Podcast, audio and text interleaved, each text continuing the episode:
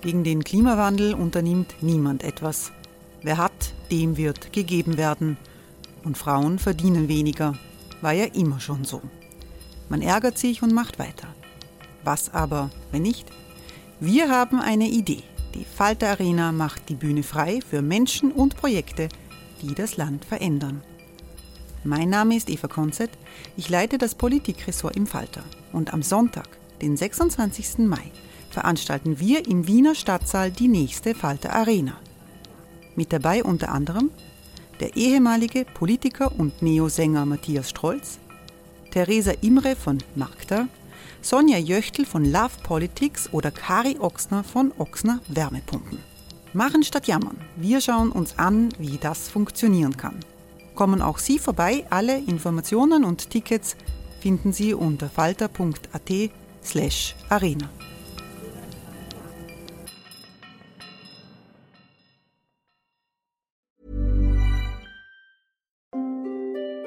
Hereinspaziert durch unser Burgtor. Ob Burgherr, Ritterin, Stallbursche oder Gauklerin. Die Burg Liechtenstein in Maria Enzersdorf bei Wien lädt zu Erkundungen ein und weckt bei Groß und Klein die Abenteuerlust. Erbaut im Jahr 1130 ist die Burg bis heute zu 60 Prozent im Originalzustand erhalten. Waffenkammer, Turmzimmer und Ritterstube. Die Stammburg der Fürstenfamilie von und zu Liechtenstein bietet Einblicke in das Leben im Mittelalter. Besuchen Sie uns jetzt in der Erlebniswelt Burg Liechtenstein. Jeden Sonntag mit eigener Kinderführung. www.burglichtenstein.eu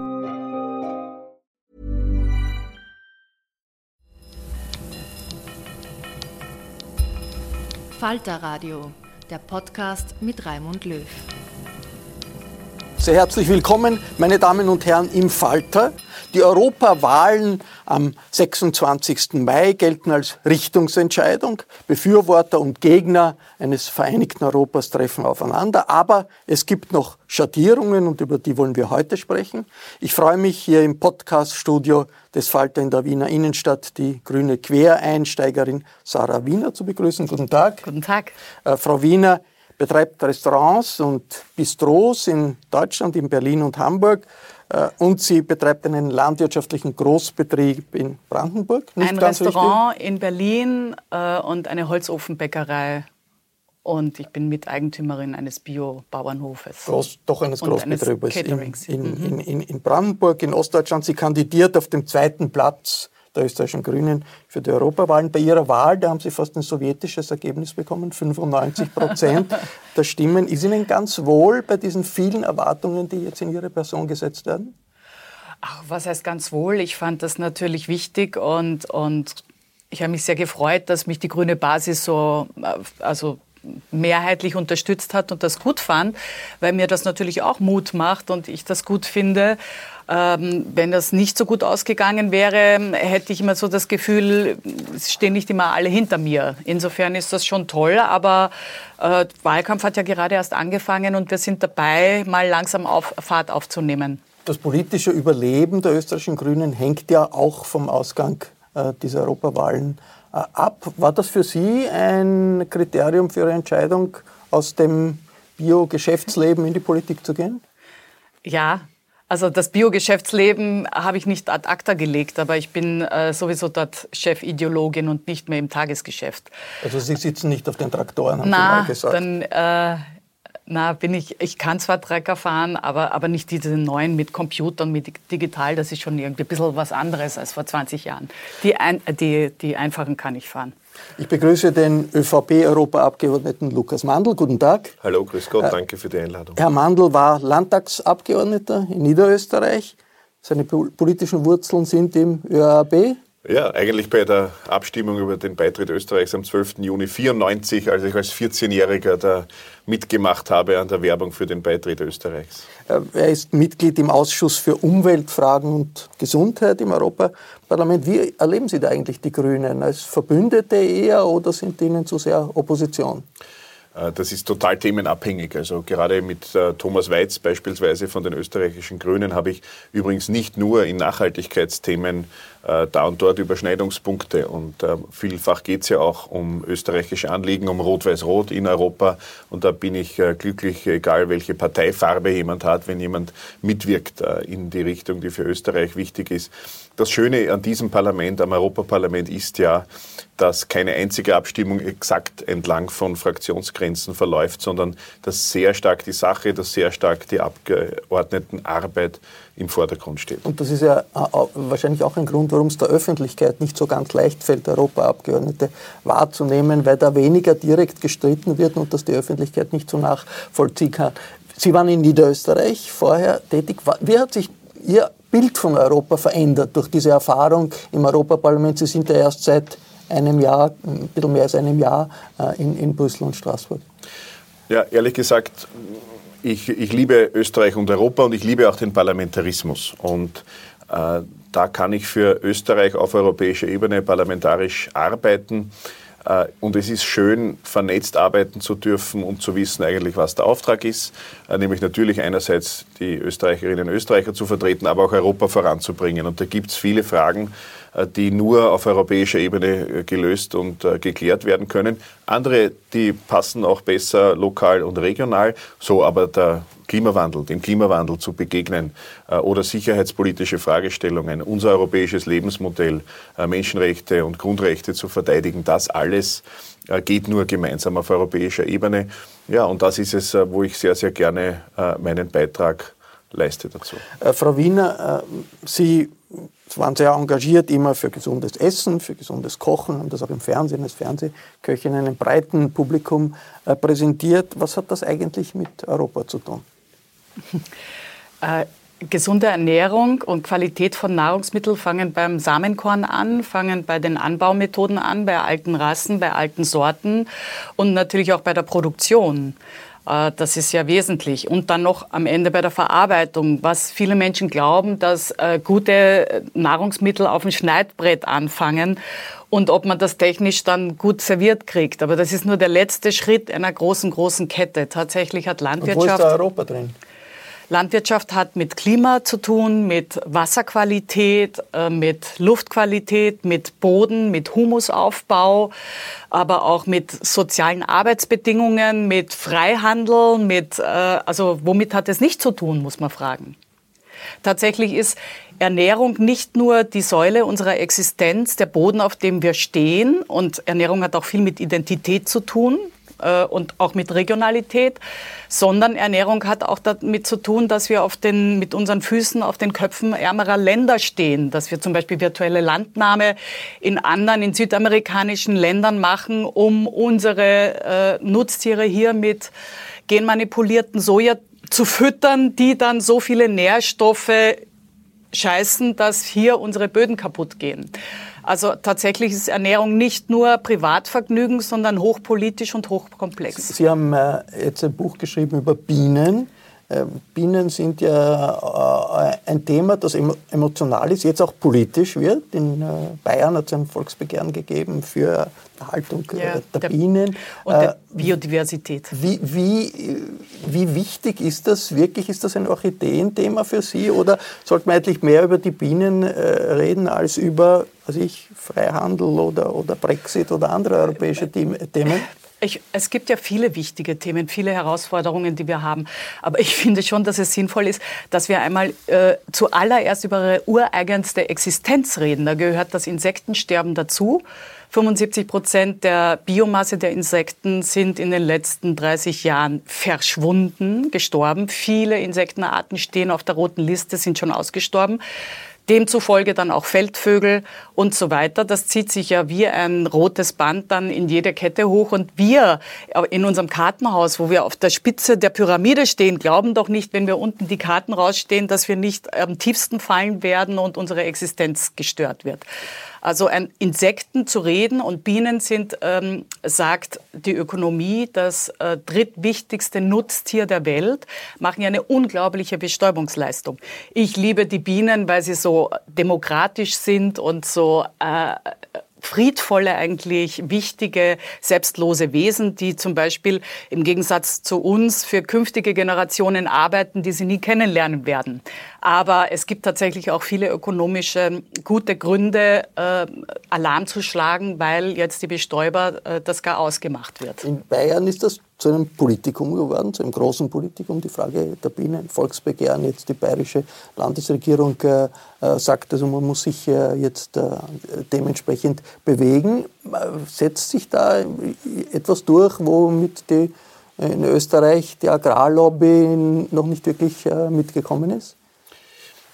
Zunächst ein Satz zu Ihrer Frage vorhin, die ich nicht fertig beantwortet habe. Es ist nämlich schwierig zu sagen, was hat sich verändert im Blick auf Europa, weil ich vorher ja schon europapolitisch tätig war. Aber es ist noch cooler als gedacht, im Europaparlament arbeiten zu dürfen, damit auch die Frage beantwortet ist. Ich mag auch die Bienen. Ein grüner Gemeinderat in meiner Heimatstadt ist zum Beispiel Imker. Äh, mit dem kann man trefflich philosophieren darüber und von dem lerne ich auch viel. Äh, über Bienen. Äh, man muss äh, nicht mal viel hineininterpretieren in das Verhalten der Bienen, um zu wissen, dass sie wichtig sind für ja, letztlich auch uns Menschen und insgesamt für das Ökosystem. Und die Bienen sind ja nicht zum ersten Mal auch politisch ein Thema, aber sie sind zu Recht politisch ein Thema, weil wir natürlich die Artenvielfalt verteidigen müssen.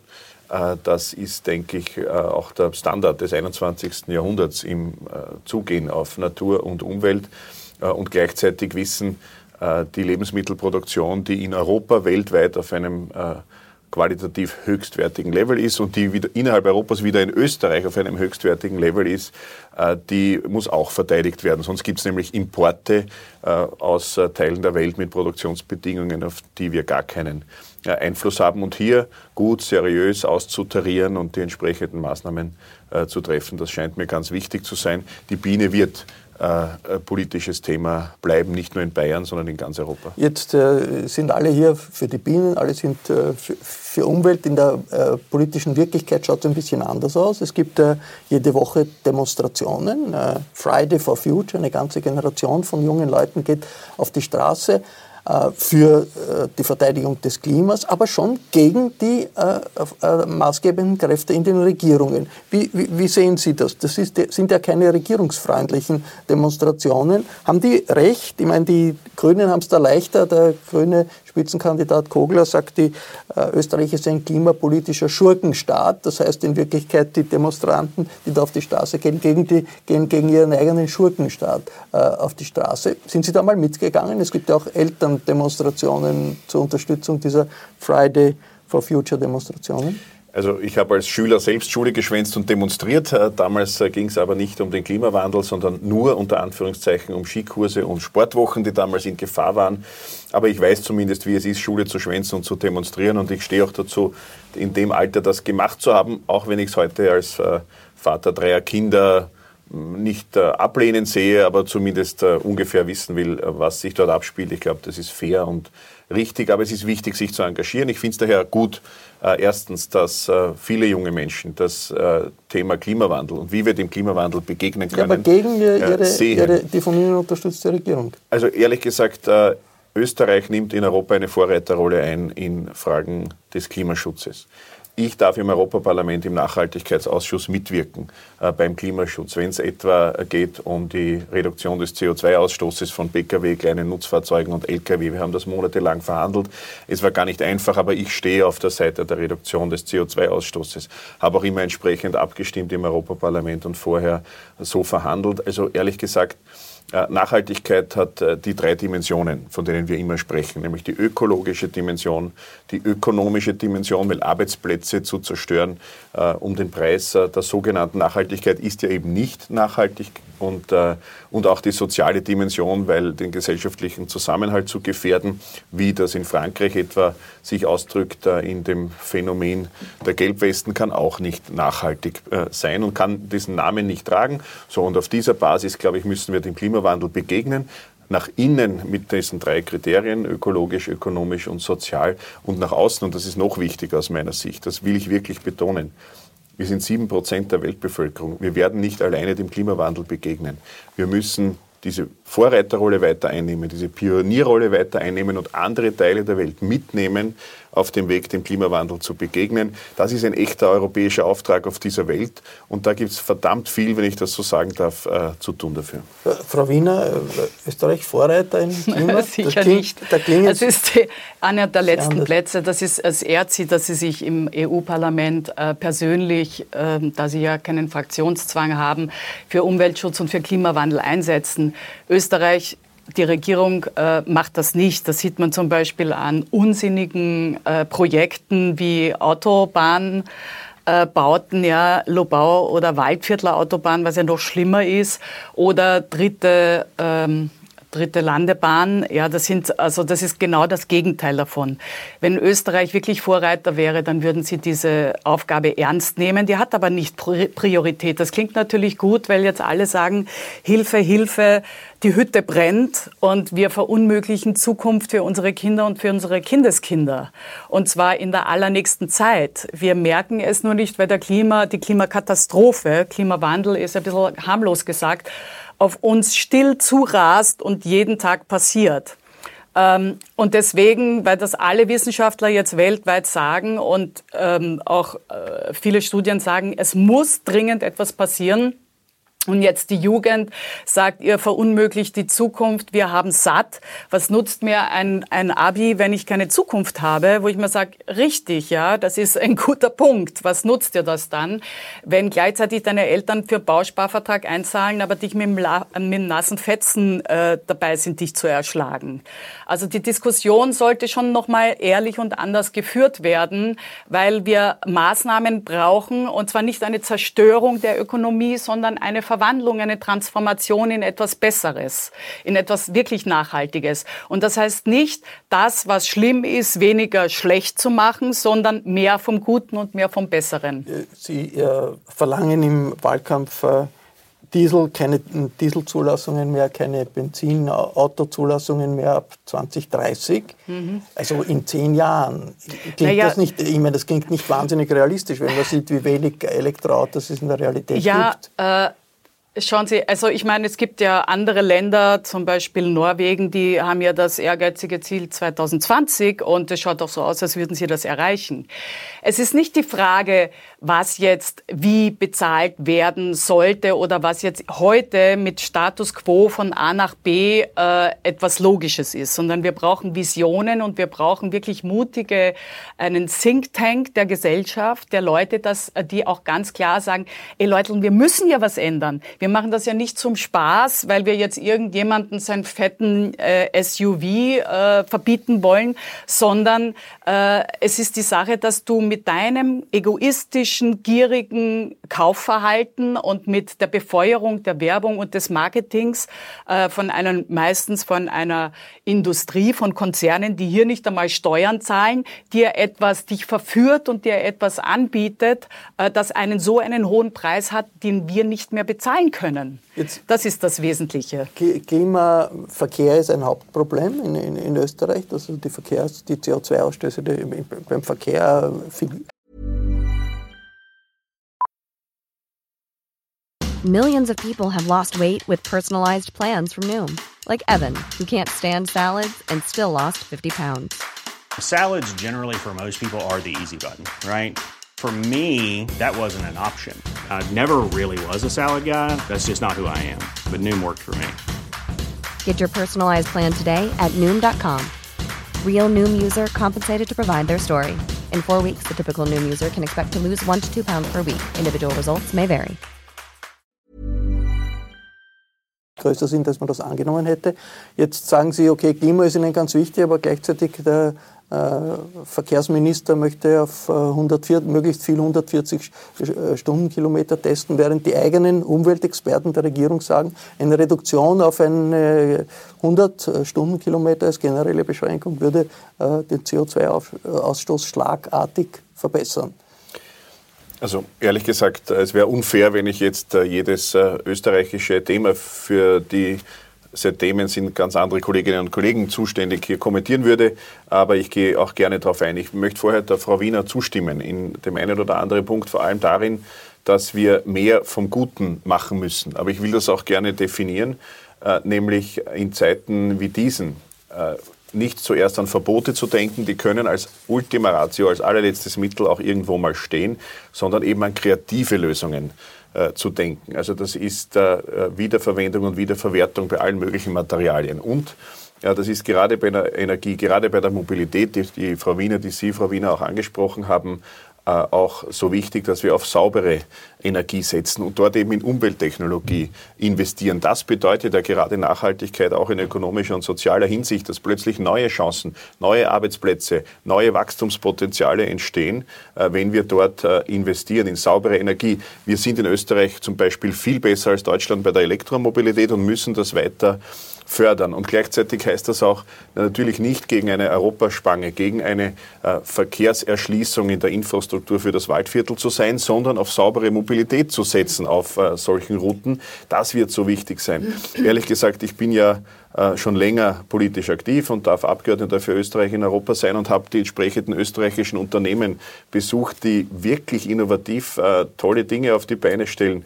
Äh, in, in Hallein steht äh, ein Unternehmen, wo junge Leute jahrelang forschen, bevor das marktreif ist, daran den letzten Rest von Baumrinde, der bisher nicht verwertet wurde im Produktionsprozess, in Treibstoffe umzuwandeln, in äh, saubere Treibstoffe ehrlich müssen wir mal die Frage stellen, und da will ich einfach offen diskutieren. Das ist äh, für mich überhaupt hier kein politisches Streitthema.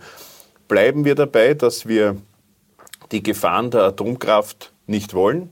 Äh, dass wir die Gefahren der Atomkraft speziell in Österreich immer thematisiert haben und Atomkraft aus Europa zurückdrängen wollen, dann brauchen wir wirklich ganz andere Energiequellen, äh, damit wir den Energiebedarf aus sauberen Quellen in Zukunft stillen können. Oder, oder müssen wir plötzlich umschwenken und dann aber das auch ehrlich sagen, äh, auf Atomkraft, wofür ich nicht zur Verfügung stehe. Ich glaube, es ist richtig, dass wir gegen Atomkraft sind und müssen umso mehr Forschung, Entwicklung, Grips ja, möglich machen, Kreativität, um saubere Energiequellen zu Darf ich etwas sagen, Herr Mandl? Ähm, ich, ich, stimme in einigen Dingen natürlich überein mit Ihnen. Das gebiert der, der normale, gesunde Hausverstand. Nur was nicht stimmt, ist äh, genau, was ich gesagt habe und was Sie auch gerade gesagt haben. Wir brauchen äh, bessere Modelle und nicht nur weniger vom Schlechten. Aber überhaupt, das heißt ja schon, dass der Autoverkehr das Schlechtere ist. Was wir tatsächlich brauchen, ist natürlich ein Ausbau der öffentlichen Verkehrsmittel, die äh, umweltfreundlich sind. Wir brauchen eine Anbindung.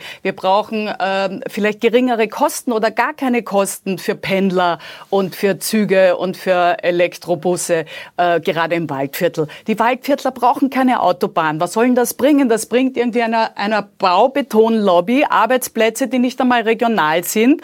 Da wird dann durchgemetert in einem Transit. Wie, wie tut das Waldviertel davon profitieren? Null profitieren die davon. Was die brauchen, die ist eine Infrastruktur, zum Beispiel ein gut ausgebautes äh, Digitalnetz. Die brauchen regionale Hilfen, die brauchen also äh, tatsächlich dezentra äh, dezentrale Wirtschaftshilfe und nicht so was Unsinniges wie nochmal eine Autobahn, wo man weiß, wo eine Strafe, Straße ist, fahren mehr Autos.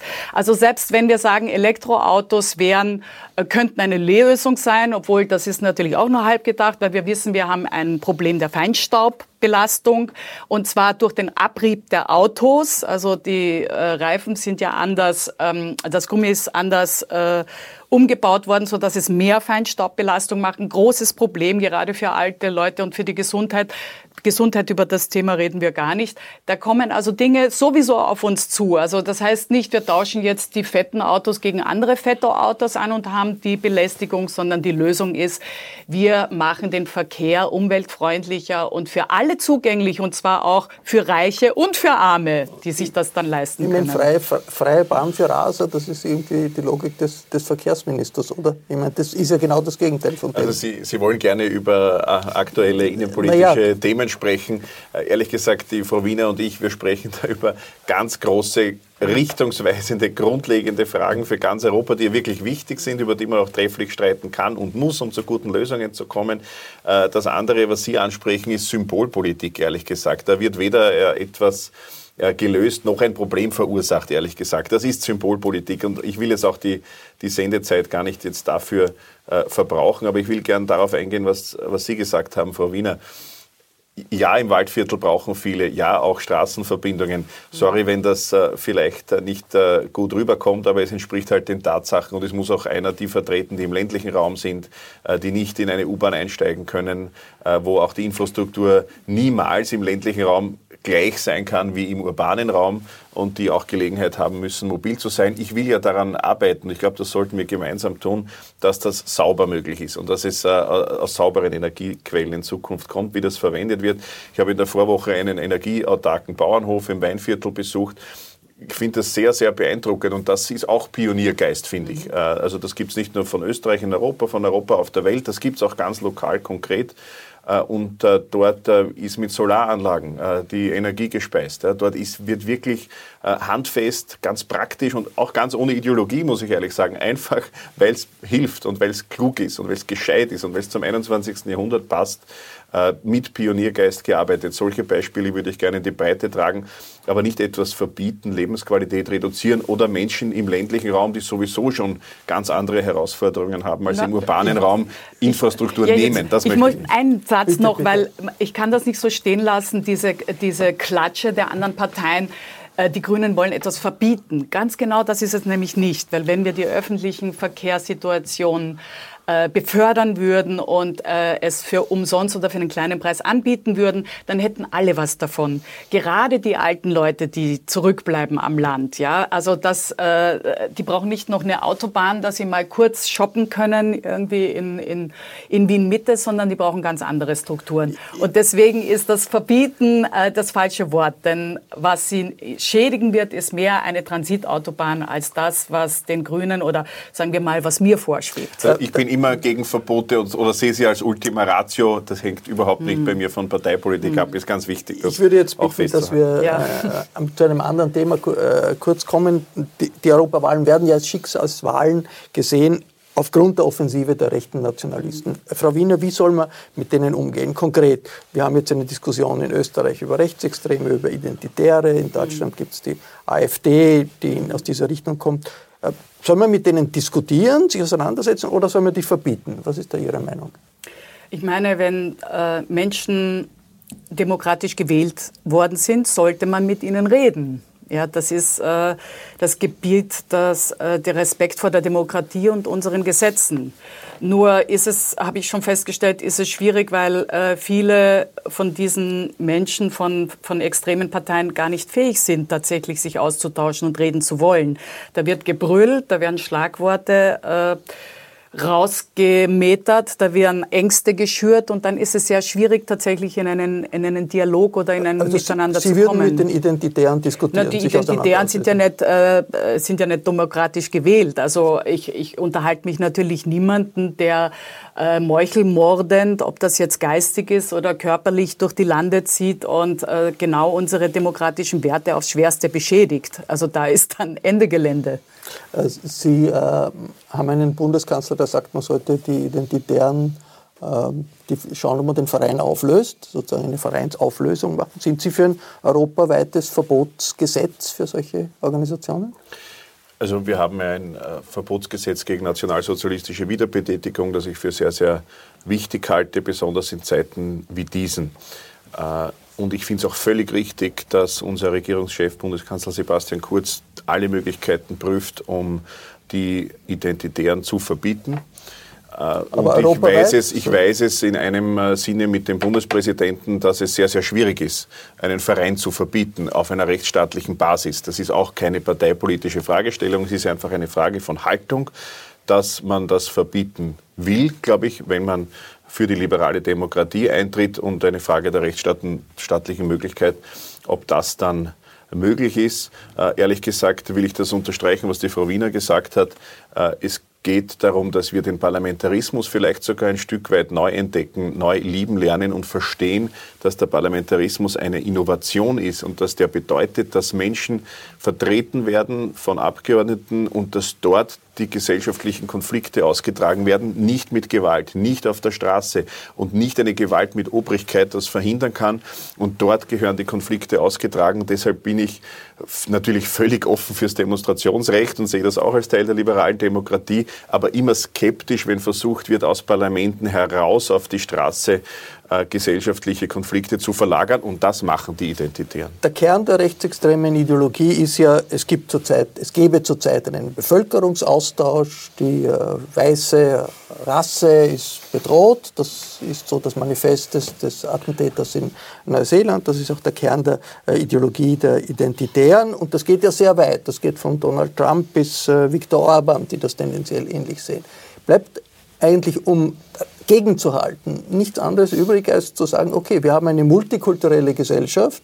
Das ist zwar oft nicht sehr populär, das zu sagen, aber man muss einfach verteidigen, auch die multikulturelle Realität unserer Gesellschaft gegen diese Vorstellungen, äh, dass äh, Bevölkerungsgruppen ausgegrenzt, zurückgeschickt, äh, diskriminiert werden sollen. Wie sehen Sie das?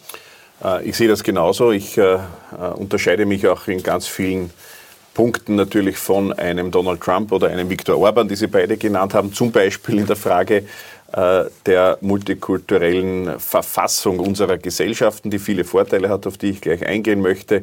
Und gleichzeitig ist es wahrscheinlich fair und richtig, nicht Identitäre mit diesen gewählten äh, politischen Repräsentanten gleichzusetzen, damit wir dann auch sozusagen äh, beim Parlamentarismus und bei Demokratie klar bleiben miteinander. Tatsache ist, dass in Wahrheit das Zusammenwachsen der Welt eine riesengroße Bereicherung war und ist. Und zwar Zusammenwachsen einerseits durch äh, bessere Möglichkeiten, miteinander in Beziehung zu treten. Der Mensch ist ein Beziehungswesen. Alles dreht sich eigentlich darum, wie Menschen die Relationen zueinander leben und pflegen, auf der einen Seite und auf der anderen Seite durchs Frieden halten. Jetzt wissen wir, die Europäische Union ist ein Friedensprojekt, aber auch aus ganz, ganz praktischen Gründen, weil sie begonnen hat als Wirtschaftsprojekt und wer miteinander Handel treibt, Kohle und Stahl am Anfang vergemeinschaftet, der hält auch eher Frieden miteinander. So. Und wenn wir das auf der Welt schaffen und wenn wir das in Austausch bringen, wenn wir die Teile Afrika haben wir heute noch gar nicht angesprochen, der Welt die stark wachsen, aber äh, nicht den Lebensstandard kennen, den wir kennen. Wenn wir das schaffen, auch durch äh, Zusammenarbeit auf Augenhöhe, durch wirtschaftliche Zusammenarbeit Lebensqualität möglich zu machen, dann wächst die Welt äh, zusammen im besten und schönsten Sinn des Wortes. Und das ist die Zukunftsperspektive. Und mir wird übel bei dieser Schwarz-Weiß-Malerei der Identitären. Wir kennen das. Und ehrlich gesagt, ich will vielleicht eins noch sagen.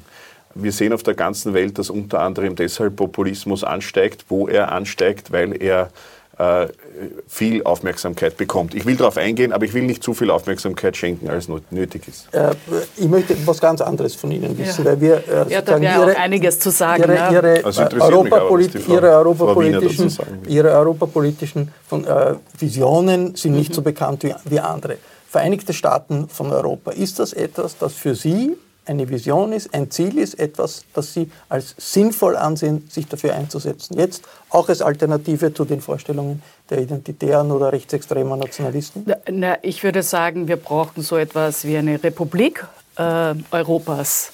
Ja, natürlich ist, äh, da, da, muss ich Herrn Mandel recht geben, ja, nur die Vielfalt und das Vertrauen und das Kennen des anderen wird uns Sicherheit geben. Alles andere ist instinktive Angstmache und zerstört Gesellschaft und zerstört Demokratie, ganz klar passiert ja schon. Aber wenn man sich natürlich mit, äh, mit äh, sozusagen mit dem Hund ins Bett legt, äh, muss man sich nicht wundern, wenn man Flöhe kriegt. Also insofern kann man nicht natürlich mit, mit, äh, mit bestimmten Leuten backeln und die unterstützen auf der einen Seite und dann auf der anderen Seite sagen, nein, wir sind ja sowieso ähm, alle pro-europäisch und möchten das Richtige. Da sind sie leider in einer, in einer schwierigen Situation mit ihrer Parteizugehörigkeit. Das muss man auch ganz klar sagen. Also der was gerade mit Europa passiert, das haben Sie selber gesagt, ist eine Schicksalswahl. Und wir sind darauf aufgefordert, äh, darauf zu achten, dass Europa nicht gerade unsere alle Werte, äh, wie Pressefreiheit, wie Menschenrechte, wie demokratische Werte, dass sie nicht gerade aufgelöst und angeknabbert werden auf allen Ecken und salonfähig und gesellschaftsfähig gemacht werden, nämlich durch seriöse Parteien, äh, die sich dann solche Partner suchen oder dann einen Orban unterstützen. Das ist eine Diskussion, die wir weiterführen führen müssen und äh, die in diesem Wahlkampf noch äh, sicherlich intensiver und, und, und, und, und länger geführt werden äh, muss. Das war der Falter Talk diese Woche. Ich bedanke mich sehr herzlich bei Sarah Wiener. Ich bedanke mich, mich beim VP-Europaabgeordneten Lukas Mandl. Die Europawahlen am 26. Mai werden mit Sicherheit nicht einfach Routine sein, so weit ist jetzt schon klar. Wenn Sie Hintergrundinformationen über die Auseinandersetzungen des Wahlkampfes haben wollen, dann empfehle ich ein Abonnement des Falter. Sie können ein Abonnement auch im Internet bestellen. Das geht über die Internetseite abo.falter.at. Der Falter Podcast ist ja gratis am Smartphone oder jedem anderen Gerät. Mit Internet können Sie unserem Podcast folgen. Klicken Sie einfach www.falter.at Radio. Ich verabschiede mich bis zur nächsten Folge.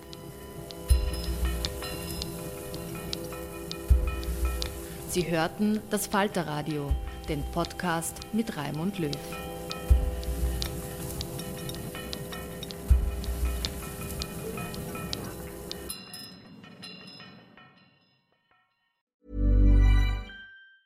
Planning for your next trip?